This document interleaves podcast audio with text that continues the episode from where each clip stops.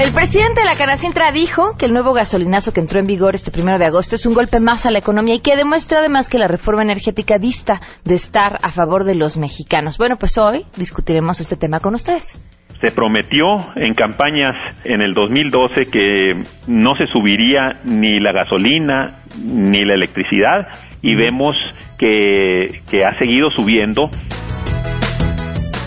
Amados por uno, criticados por otro, según expertos, los muros verdes que se han instalado en columnas en Periférico Sur presentan graves deficiencias. ¿Qué hay de cierto al respecto? Hoy lo vamos a platicar también.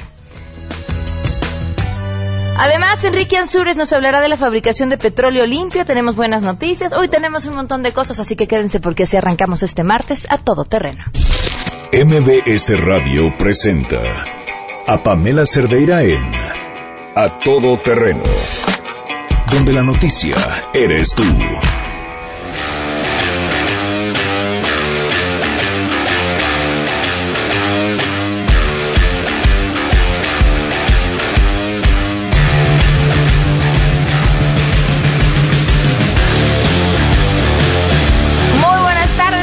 A todo terreno martes rudo. Así comenzamos con esta musiquita de fondo. Soy Pamela Cerdeira, gracias por acompañarnos. Los invito a que se queden aquí hasta la una de la tarde.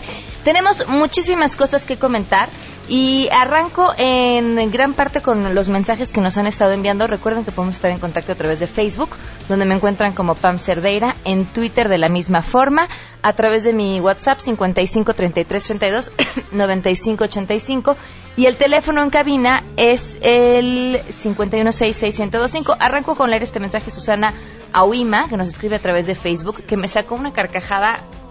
Digo, me reí porque era mejor llorar, era, era mejor que llorar, era muy temprano para llorar. Eh, dice, déjame comentarte una situación, tal vez estés en contacto con la gente de poder y puedas comentarme qué procede. Estoy indignada, tengo un carro Mazda 2017 que tiene días que lo saqué de la agencia, hoy lo llevé a verificar y después de esperar casi tres horas en el verificentro, me dijeron que mi coche 2017 no pasa la verificación indignante, no soy el único caso, esto ocurrió en el Estado de México.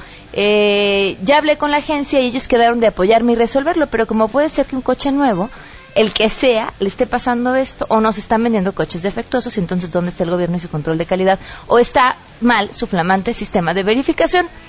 La segunda, está mal su flamante nuevo sistema de verificación y tienes razón, a los coches último modelo les está pasando esto. Y entonces tienes que regresar a la agencia, en la agencia no sé qué tanto le hacen, entonces sí, regresas a perder otras tres horas en el centro de verificación. Susana, es una vergüenza. Muchas gracias por escribirnos, Susana. Y ahora vamos a, otro tema eh, también importante y esto tiene que ver con lo que sucedió en Valle de Bravo. Nos acompaña en la línea eh, la maestra Sara de Villalpando. Le agradezco mucho que esté con nosotros. Sara, muy buenas tardes. Hola, muy buenas tardes. Cuéntenos, ¿qué fue lo que pasó? Bueno, pues es una historia muy desagradable lo que les puedo contar. Lo que pasa es que nosotros vivimos aquí en Valle de Bravo, en, ubicados en un predio cerca del, del lago, de la presa, y este y pues hemos sido objeto de una expropiación por parte del gobierno del Estado de México.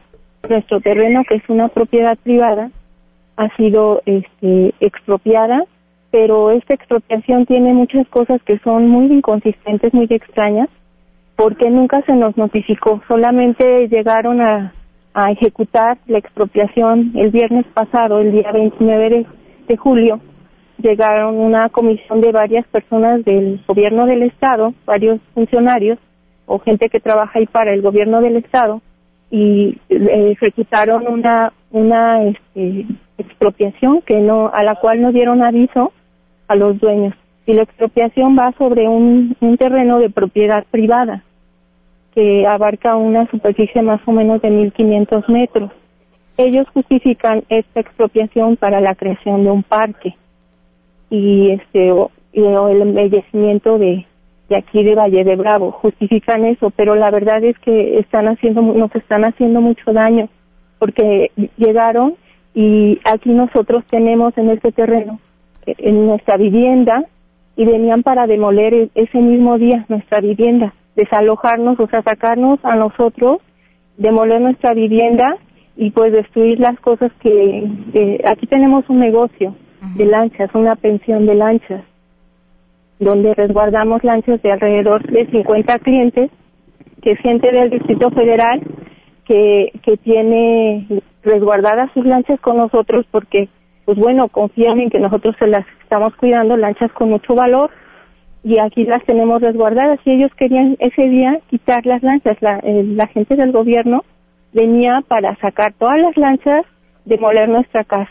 ¿Quién se encontraba en su casa cuando llegaba la gente del gobierno a demoler? Eh, yo no estaba en casa, yo estaba en mi trabajo. Solamente me habló mi hijo y me dijo, mamá, es que vino mucha gente del gobierno, vinieron muchos policías armados y dicen que vienen a, a, este, a expropiar y a demoler la, casa. Y traen maquinaria pesada como trascabos, camiones de volteo y todo eso fue lo que, había en el predio. De hecho, al lado también expropiaron otro predio donde había una casa de más de 100 años de adobe, como es la construcción antigua y de valle, característica de valle, y la destruyeron. Yo estuve viendo así como la destruían y me dolía tanto que dije, Dios mío, qué atrocidades están cometiendo esta gente de veras que, está en un atropello total. ¿Nunca les dieron aviso previo? No, jamás nos dieron aviso previo. ¿Y, qué, este, hicieron ustedes? Ahora, eh, como nosotros hemos estado dando información a los medios de comunicación, el gobierno ya también sacó un comunicado donde dice que, de hecho, hasta hizo una consulta pública y eso no es cierto. Nunca lo hizo. Nunca hizo ninguna consulta pública para la creación de estos espacios y también nunca nos avisó para nada. Entonces no hubo ninguna notificación ni nada. Y de acuerdo a la ley de expropiación de, del Estado de México, creo que el procedimiento debe de ser de otra manera. ¿Y en qué están ahorita? Nosotros estamos aquí en el predio todavía porque el día que ellos estuvieron aquí, los señores que vinieron a ejecutar la expropiación, este, el dueño del terreno es mi suegro, una persona de 88 años es un anciano que estuvo solo, lo presionaron, porque en el momento en que lo hicieron que firmara que él aceptaba eh, la, bueno el traspaso del inmueble a ellos, al gobierno, le hicieron que firmara. Le dijeron, pues es que este, si firmas, pues te vamos a dar el lapso de ocho días y nos dieron ocho días para desalojar. O sea que para este fin de semana este van a regresar. Se cumplen los ocho días. Este viernes que viene, 5 de, de agosto se estaría cumpliendo el término que nos dieron para desalojar. Y esto se me hace muy, muy injusto, un atropello muy, muy grande. Ok, ¿los han buscado después de que ustedes dieron a conocer a los medios esta información? No, no nos han buscado. Okay. Bueno, no, no, no han hablado, nadie ha hablado con nosotros. Pues los vamos a buscar nosotros entonces, Sara. Muchísimas pues. gracias por tomarnos la llamada. Sí, les agradezco mucho. Hasta luego. Hasta luego, muy buenas tardes. Vamos con la información.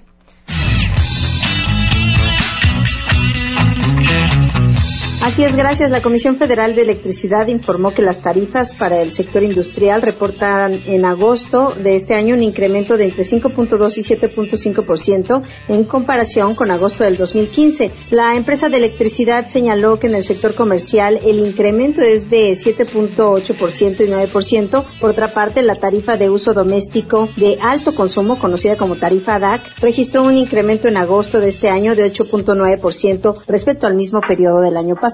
Para Noticias MBS, Citlali Sáenz. La Comisión Nacional de Áreas Naturales Protegidas, junto con la Comisión Nacional Forestal, la Comisión Nacional para el Conocimiento y Uso de la Biodiversidad y el Fondo Mexicano para la Conservación de la Naturaleza, unieron fuerzas para crear el primer Sistema Nacional de Monitoreo de la Biodiversidad y Degradación de los Ecosistemas, el cual fue presentado el día de ayer. Gracias a aportaciones de diversas instituciones, fundaciones y organizaciones, este sistema permitirá registrar la presencia de animales a través de sensores automatizados conocidos como trampas cámara, así como también realizar grabaciones que registran señales audibles de pájaros, anfibios, insectos, así como también de señales ultrasónicas. El comisionado nacional de áreas naturales protegidas, Alejandro Dalmazo Maza, platicó acerca de estos primeros puntos ubicados en diferentes partes de la República Mexicana, los cuales fueron colocados en el año 2015 y comienzan a registrar sus primeros datos. Escuchemos. Ahorita nosotros tenemos identificadas estas 35 áreas naturales protegidas,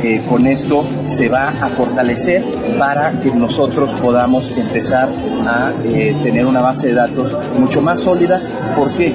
Porque este monitoreo nos permite establecer cuáles son los corredores biológicos que utilizan algunas especies prioritarias y de ahí es de donde surge la necesidad y por eso han nacido muchas de las áreas, por la necesidad de proteger especies en particular, como se ha visto y tenemos un claro ejemplo con la mariposa monarca. El sistema pretende colectar datos para la documentación respecto al estado de biodiversidad y con ella el de los ecosistemas. Esta información permitirá evaluar los esfuerzos de conservación realizados por instituciones públicas y privadas, así como también informar respecto a las implicaciones, riesgos y daños relacionados con el cambio climático, informó Marilu Torrano.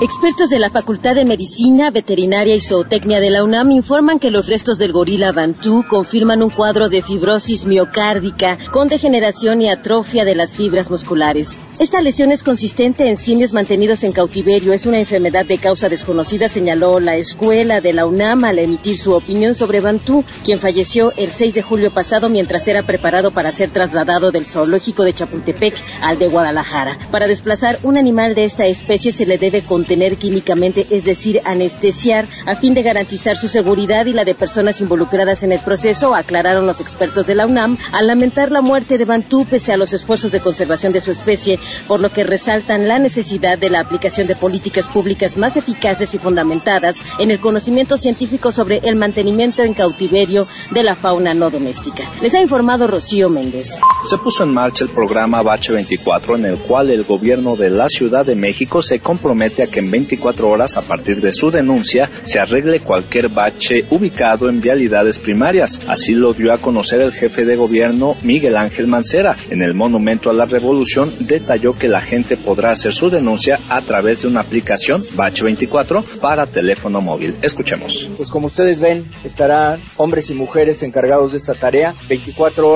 las 16 delegaciones. Y vamos a estar trabajando con 29 brigadas, si no mal recuerdo, en toda la ciudad, 29 brigadas que solamente van a estar ocupándose de tus reportes en la aplicación. Entonces aquí tenemos una suma muy importante que es de la gente de las tecnologías, lo ponen a tu disposición, la aplicación es gratuita, ya vi que algunos las están descargando, por favor díganle a todas sus familias, a todos sus amigos que descarguen la aplicación. Mancera Espinosa agregó que se canalizarán a las delegaciones respectivas las denuncias de baches que se ubiquen en vías secundarias, pues dijo que ellos tienen sus propios presupuestos para este tipo de obras, informó Arturo Damián.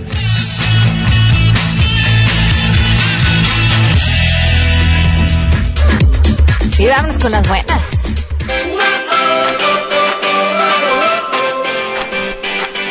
Rocío Méndez, portadora de buenas noticias. Rocío, te escuchamos. Muy buenas tardes. ¿Qué tal, Pamela? Pues mira, hay un panorama preocupante. Incluso la propia Organización Mundial de la Salud advierte que al menos unas 500 millones de personas en todo el orbe tendrán asma, proyectando hacia el 2050 es decir, el doble de los casos diagnosticados hoy en día. Es por ello que investigadores del Instituto Politécnico Nacional se han dado la tarea de desarrollar vacunas que curen esta enfermedad respiratoria. El asma que nos advierten es provocada por agentes como el polen y ácaros cuando es de tipo alérgico. Especialistas de la Escuela Nacional de Medicina y Homeopatía del Politécnico indicaron que en México se estima que alrededor del 10% de la población padece asma de tipo alérgico. Aunque todas las personas nos exponemos cotidianamente a antígenos alergénicos, solo algunas personas desarrollan la enfermedad por influencia de factores genéticos o ambientales. En este terreno, como producto del mestizaje, también nos explican, la población mexicana tiene una mezcla de genes que la hacen sensible, curiosamente, Pamela, a este tipo de padecimientos, pero también brinda la oportunidad que a nivel poblacional se pueda desarrollar una vacuna en contra de la alergia a determinados pólenes que causan frecuentemente este tipo de asma en territorio mexicano. El asma, nos recuerdan también, es una patología que afecta la capacidad de las personas para algo elemental, respirar. Se genera a partir de una respuesta inflamatoria bronquial y dificulta el intercambio de oxígeno, por lo tanto los enfermos presentan crisis que en ocasiones pueden ser muy delicadas e incluso mortales. El proyecto se enfoca, en este caso el del Politécnico, a los niños y a los adolescentes y están trabajando eminentemente con algunos pólenes de amaranto, pasto y olmo que son de alta frecuencia en la atmósfera de la Ciudad de México. Ellos consideran que muy pronto habrá oportunidad para asistir a los pacientes ya con este tipo de servicios ante alergias y seguramente si seguimos apoyando a la ciencia, los científicos de Politécnico nos van a presentar a las personas alérgicas en particular opciones como una vacuna en cuestión de meses o años. Es la información al momento, Pamela. Ay, ojalá, Rocío, que tengas boca de profeta. Estamos trabajando, bueno, es decir, los mexicanos a través de los científicos del Politécnico en temas como estos, Pamela. Perfecto, muchísimas gracias, Rocío. Hasta pronto. Como en el fútbol, si a los científicos mexicanos les va bien, todos ganamos, ¿no? Si les va mal, pues el Estado no los apoyó. Y, miren, y ahí sí no es de, no hay de otra, ¿eh? No, no, no, no es por preferencias o no. 12 con 19. Gracias por sus mensajes eh, que nos han enviado. Otra persona nos escribe y dice, yo también llevé hoy a verificar mi coche temprano, me formé antes de que abrieran. Pasé, entregué mis documentos, esperé más de una hora para que hicieran a verificarlo y me salieron con que no tenían sistema y que hablara por teléfono para ver cuándo y a qué hora ya tenían servicio. Es el verificentro de Santiago en Huizquilucan, en el Estado de México. ¡Ay! Bueno, pues pero ¿se acuerdan cuando hablamos con la gente del Estado de México que nos dijo que estaban funcionando perfectamente bien, que ellos, a diferencia de la Ciudad de México, no tenían ningún problema con sus verificentros que se habían presentado al tiro y en cuanto entraron las modificaciones, ellos estaban funcionando al 100. 12 con 20. Vamos a una pausa. Más adelante, a todo terreno. ¿Ya tuvieron la oportunidad de ver estos muros verdes en las columnas del segundo piso de periférico en la Ciudad de México? Bueno, vamos a platicar sobre esto al regreso. Para mí lo que ese proyecto representa es la posibilidad de dar a conocer públicamente una tecnología, una posibilidad, una manera de entender el crecimiento de las plantas distinto a como normalmente en nuestra cabeza lo tiene. Queremos conocer tus historias. Comunícate al 5166-1025. Pamela Cerdeira. A todo terreno. Donde la noticia eres tú. Volvemos. Pamela Cerdeira regresa con más en A Todo Terreno, donde la noticia eres tú. Marca el 5166125.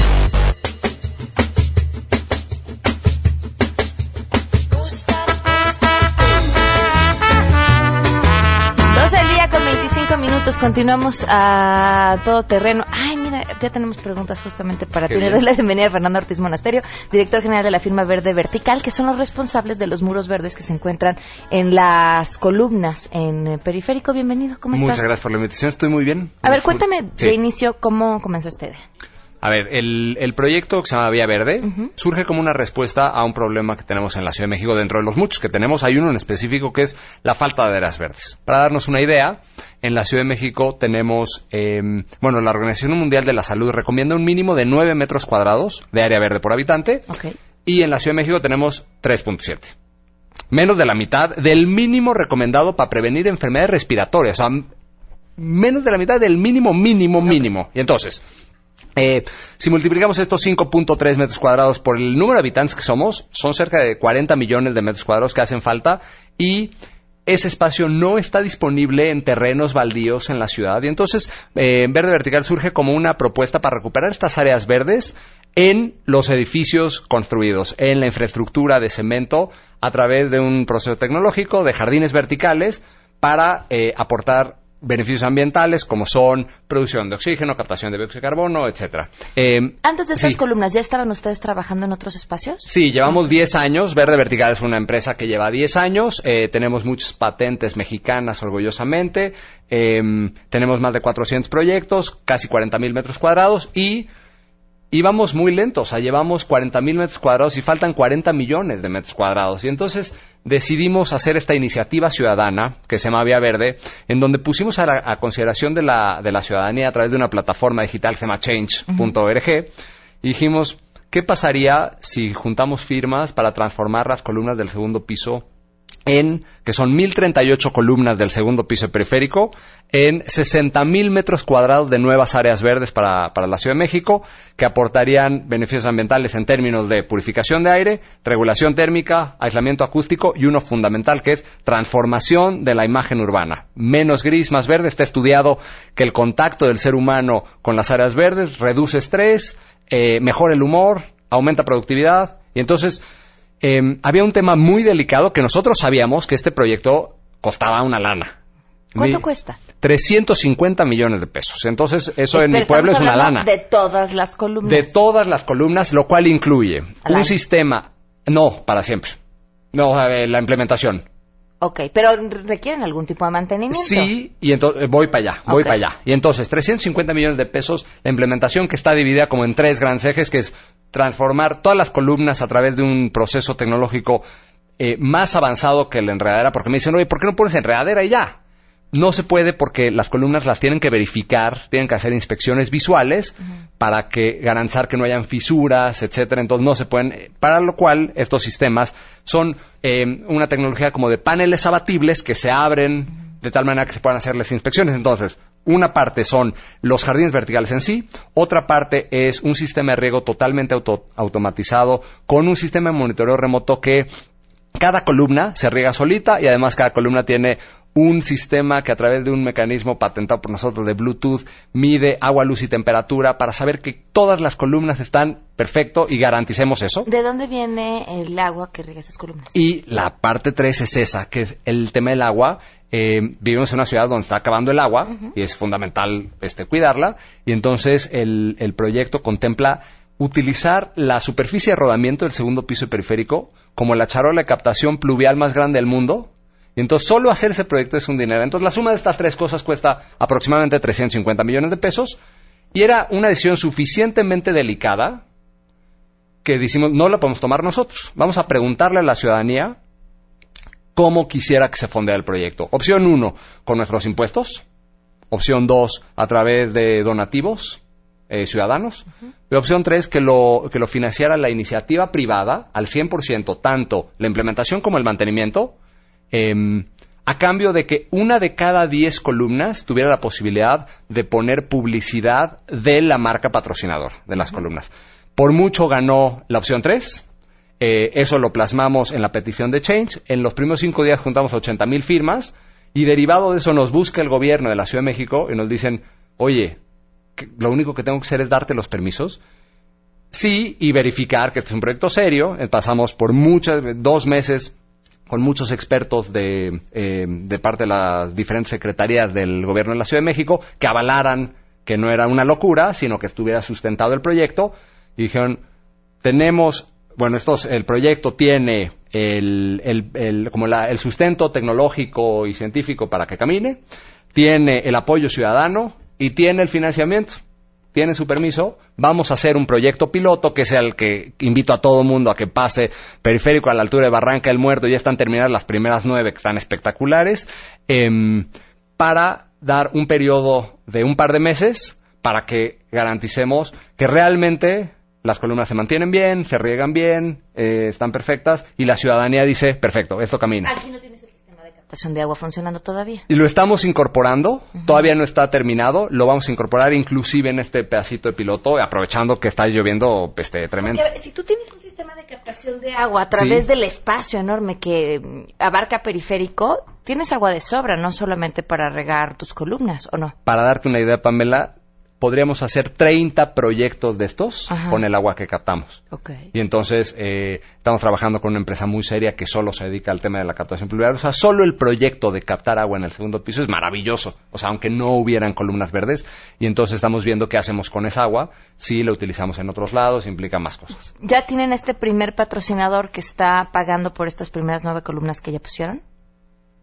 No, no, de- me confundo entre sí y no, porque sí hay una fila enorme de patrocinadores y a mí me parece que tenemos que esperar a que el proyecto cumpla este periodo de prueba piloto en donde todo el mundo diga esto camina, esto funciona, esto lo quiere la ciudadanía, para que ahí empiece el programa de financiamiento a través de la iniciativa privada. ¿Quién pagó estas primeras nueve? Tu servidor.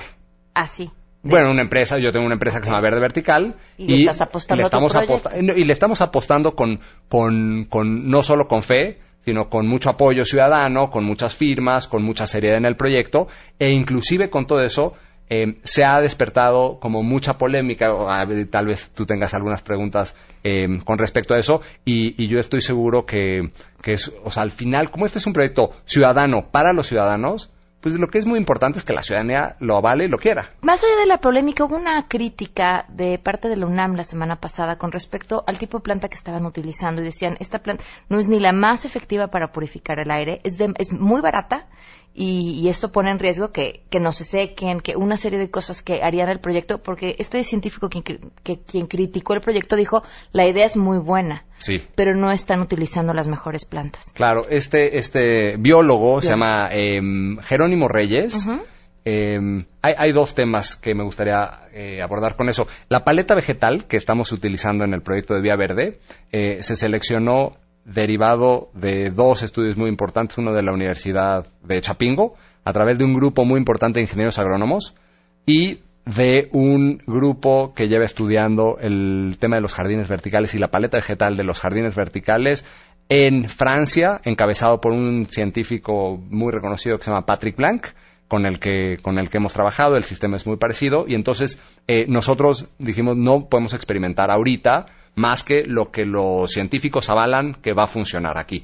Pero me parece fundamental que este es un proyecto, y lo digo genuinamente, esto es un proyecto en donde buscamos que sea exitoso sí o sí. Y entonces me interesa muchísimo escuchar eh, a todos los académicos, nos hemos reunido con muchos. Lo primero que hice fue hablar con Jerónimo Reyes y decir, quiero escuchar tus recomendaciones y de qué manera en vez de que nos quedemos en las críticas y en las mesas de diálogo, ¿cómo te sumas con la UNAM a este proyecto para que tus consejos aporten y garanticemos que este es un proyecto que funcione por muchos años? Y el resultado fue súper positivo. Jerónimo efectivamente me dijo, tu proyecto está increíble. Eh, no critico el proyecto, hago recomendaciones de algunas plantas que creo que pueden aportar muchísimo y saliendo de esta entrevista voy al Jardín Botánico con el director del Jardín Botánico y con el biólogo Jerónimo Reyes porque están súper interesados en decir cómo sumamos conocimiento a favor de que este proyecto sea un éxito y entonces tener a Chapingo más la UNAM, más todos los que me estén escuchando que se quieran sumar, que consideren que pueden aportar a favor de que este es un proyecto exitoso, bienvenidos. Oye, ¿y estas columnas publicitarias ¿También van a ser verdes o la columna va a ir forrada completamente de un anuncio? No, las... Eh, a ver, a ver, como no, no estamos en radio, me está costando trabajo este ponerlo este en palabras, pero va. Yo hago las señas, exacto, y Pamela me traduce. No, no es tan, no es tan difícil, lo podemos describir en radio. Eh, nueve columnas verdes, ¿ok?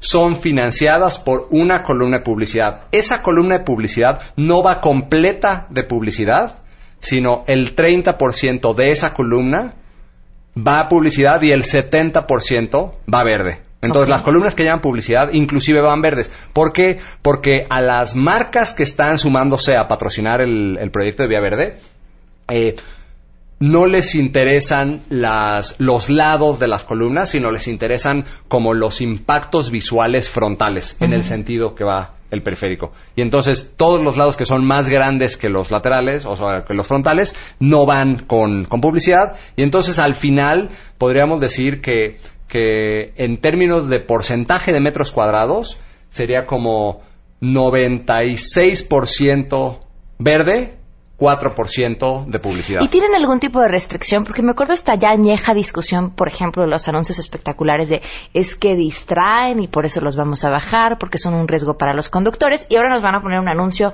pues ahí pegadito. Claro. No, en ese sentido eh, estamos evidentemente súper apegados a, la, a, las normas de publicidad exterior eh, no se pueden poner pantallas con movimiento, no se pueden poner anuncios luminosos que rebasen X número de, luxes, y entonces nos estamos apegando a eso para garantizar, o sea, es fundamental lo que estás diciendo, que este es un proyecto que lo que busca es realmente aportarle a la Ciudad de México para que tengamos como efectos secundarios negativos, y entonces estamos cuidando mucho esa parte de la imagen para que no solo tengamos todos los beneficios ambientales de las columnas verdes, sino que la parte de publicidad, a pesar de que no es la más sexy del proyecto, esté cuidada y sea acorde a la imagen urbana y a la imagen que queremos. No, porque cualquier marca que se ponga ahí la hace quedar muy bien, ¿no? Se dice muchas otras cosas de la marca, más allá de lo que quiera vender. Y en ese sentido, por eso te titubeé cuando me dijiste, ya tenemos patrocinador, porque tenemos una fila enorme de patrocinadores que quisieran sumarse a este proyecto. ¿Cuánto tiempo va a durar el, piloto?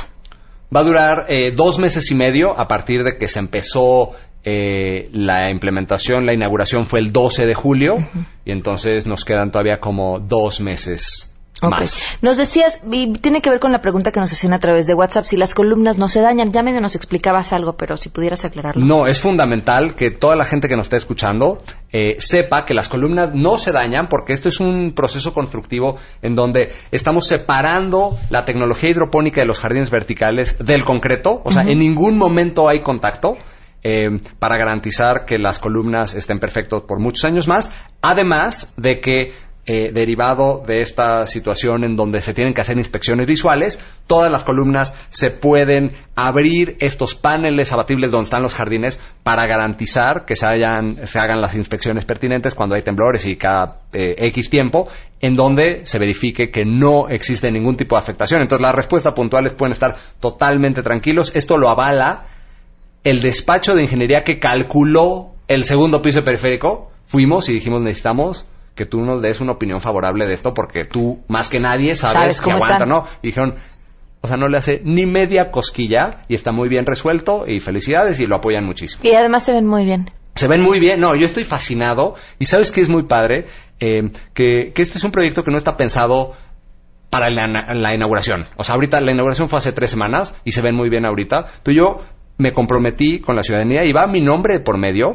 que se tienen que ver bien en la inauguración, tres semanas después, tres meses después, tres años después y ojalá que 30 años después, para lo cual el modelo de financiamiento a través de la iniciativa privada lo resuelve de una manera muy interesante porque de haber caído en un programa de políticas públicas, en un, en un cambio eh, político, cambio de gobierno, abandonan estos proyectos y la verdad me duele muchísimo decirlo, pero hemos demostrado, como, bueno, el gobierno ha demostrado que no son muy buenos manteniendo estas cosas. A ver, ¿por cuánto tiempo tienen los permisos? El permiso eh, dura 10 años, con posibilidad de renovarse por otros 10 y con posibilidad de renovarse una tercera vez por otros 10. Lo cual eh, a mí me da muchísimo gusto que es, pensemos, entendamos por primera vez, bueno, no por primera vez, pero que este proyecto se abandere con el nombre de mediano plazo, entendido por mediano plazo 30 años. O sea, las ciudades se construyen a mediano largo plazo. Queremos ver todo muy rápido y entonces sí tenemos resultados muy rápidos, la gente los puede ver, ahí están las columnas espectaculares, pero pensemos que esto es a 30 años. Y en ese sentido, eh, todo el proceso tecnológico ha estado muy bien cuidado para que todos los materiales duren mucho, para que el servicio de mantenimiento se haga una vez al mes y las columnas se mantengan muy bien y realmente sea un ejemplo de que cuando la iniciativa privada, la ciudadanía y el gobierno se alinean en un interés común, los resultados pueden ser muy positivos, muy positivos. Pues ya lo vimos. Muchísimo éxito con este proyecto, Fernando. Gracias por habernos acompañado. No, hombre, gracias a ti por la invitación. Gracias. 12 con 40 volvemos. Más adelante A Todo Terreno. La gasolina. Ahí nada más. De eso hablamos al regreso se prometió en campañas en el 2012 que no se subiría ni la gasolina ni la electricidad y vemos que, que ha seguido subiendo. Si te perdiste el programa A Todo Terreno con Pamela Cerdeira, lo puedes escuchar descargando nuestro podcast en www.noticiasmbs.com. Pamela Cerdeira está de regreso en A Todo Terreno. Únete a nuestra comunidad en facebook.com, diagonal Pam Cerdeira. Continuamos.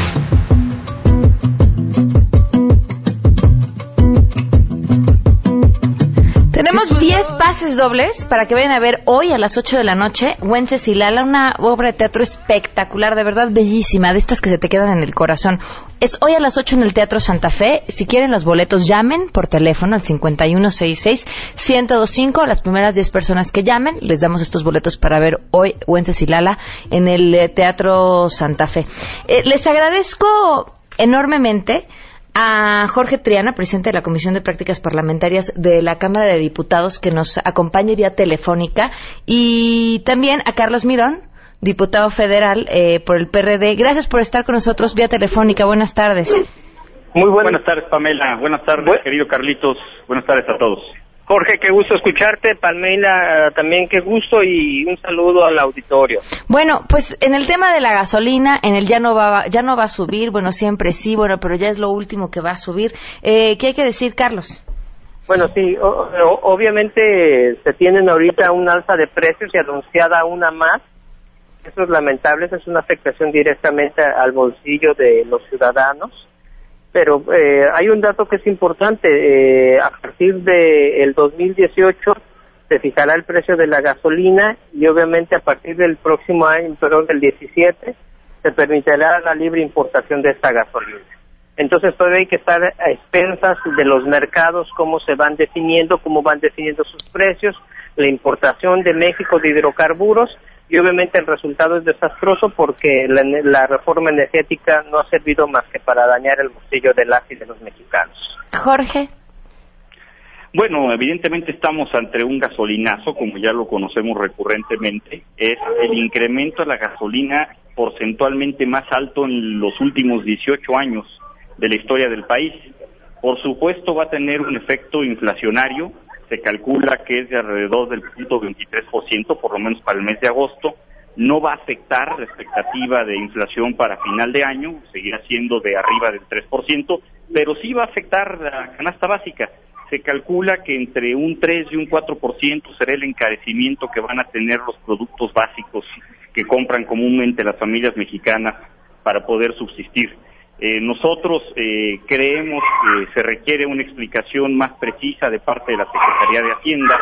Se aprobó, eh, hay que decirlo, una eh, banda de fluctuación, como se le llama, de más o menos 3% hacia arriba o hacia abajo para incrementar o bajar el precio de la gasolina. En este caso está aumentando el precio de la gasolina. El argumento que se nos da es que son señales positivas porque quiere decir que se está estabilizando el precio del petróleo a nivel internacional. Nosotros nos preguntamos por qué si baja el petróleo, ¿por qué no baja también el precio de la gasolina? Y quienes pagan son las familias mexicanas. Tenemos que tomar cartas en el asunto.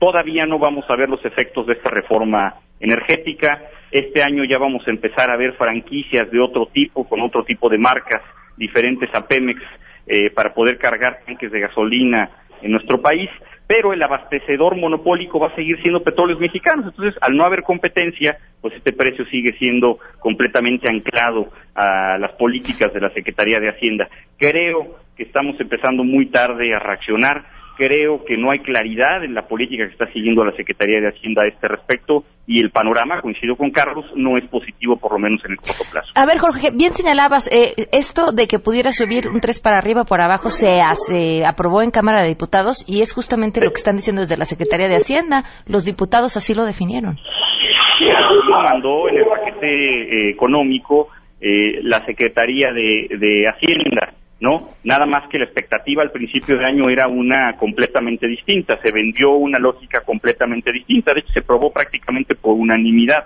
en la Cámara de Diputados. El punto es el argumento que se está dando, que primero se hace una promesa velada de que no habrá un gasolinazo más y en segundo término pues vemos este incremento que además, insisto, es el más alto en los últimos 18 años.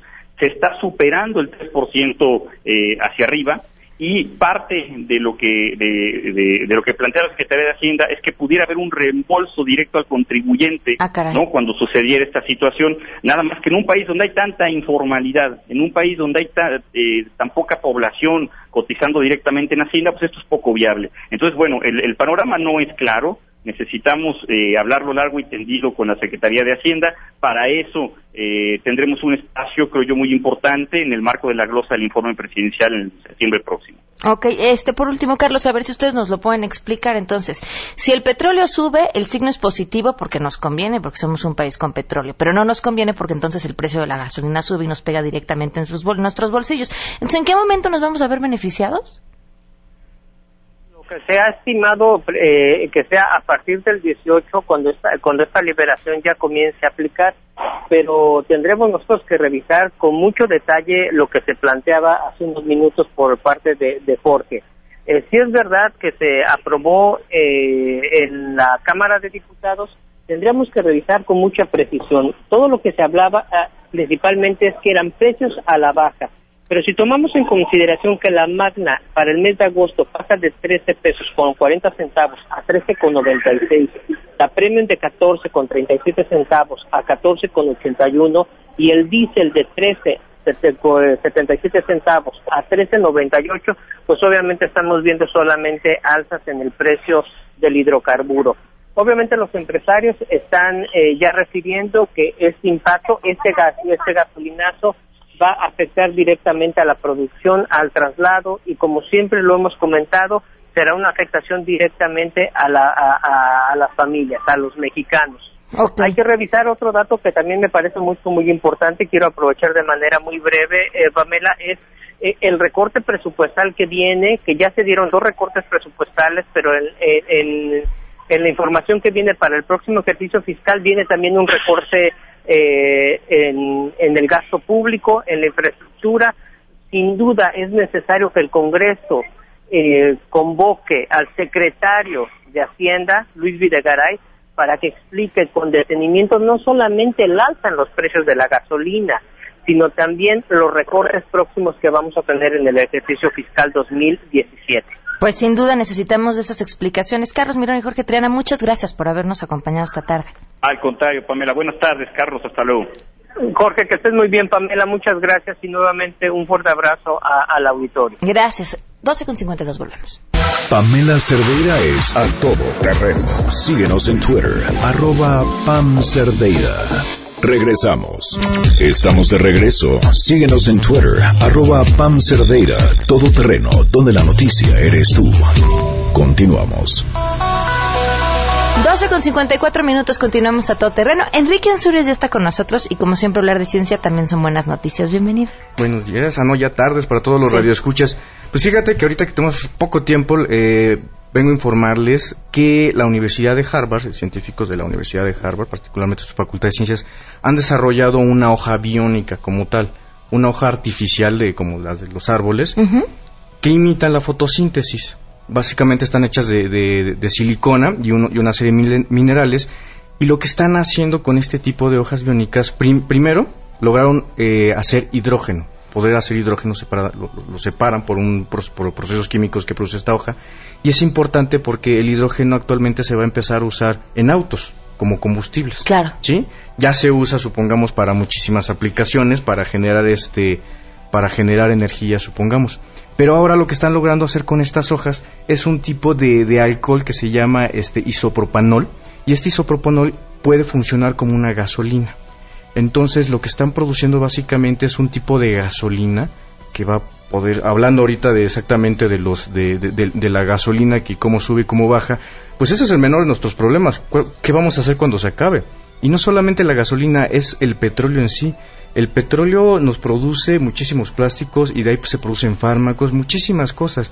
Entonces, ahora lo que van a hacer estos investigadores de, de Harvard es pasar a, con este mismo tipo de hojas, generar una molécula que se llama PBH. Con esta molécula ya se pueden generar eh, plásticos, básicamente polímeros, que se pueden degradar naturalmente. Entonces, ¿qué vamos a hacer cuando se acabe el petróleo? Bueno, pues ya se están empezando a hacer este tipo de desarrollos. Entonces, si necesitan más información sobre esto, síganme en Twitter, arroba Enrique Ansures, y ahí les voy a poner toda la, información ya que andamos cortos de tiempo. Oye, y además tienes un curso de introducción a la astronomía que va a arrancar este sábado. Este sábado, este sábado para todo el público que le guste la astronomía y no sepa nada. Eh, empezamos ahí en el planetario que tenemos eh, de la Ciudad Astronómica de México, enfrente de la delegación Benito Juárez, esta avenida División del Norte, esquina con con Miguel Lauren. Ahí este yo eh, doy un, curso que es para la gente que no sabe nada. Pueden escribir al correo de la Sociedad Astronómica que es info de información arroba sam.org.mx preguntando y ahí se, les da los datos. Oye, va a estar buenísimo. El 6, 13, 20 y 27 Son cuatro sesiones exactamente y ahí estoy para atenderlos. Y antes de acabar, les quiero hacer una invitación a todos los radioescuchas. El día de mañana, exactamente en este lugar, en el Planetario Joaquín Gallo, tenemos una conferencia sobre ondas gravitacionales por parte de un investigador este muy conocido y es gratuito, puede traer el público y este y es el día de mañana a las 8 de la noche ahí en el este en el Parque de los Venados en esta esquinita. Perfecto. Enrique, muchísimas, gracias. Ahí nos estamos viendo. Gracias. 12 con 57 se quedan en compañía de Alejandro Cacho. MBS Radio presentó a Pamela Cerdeira en A Todo Terreno Te esperamos en la siguiente emisión, A Todo Terreno, donde la noticia eres tú. MBS Radio, en entretenimiento, estamos contigo.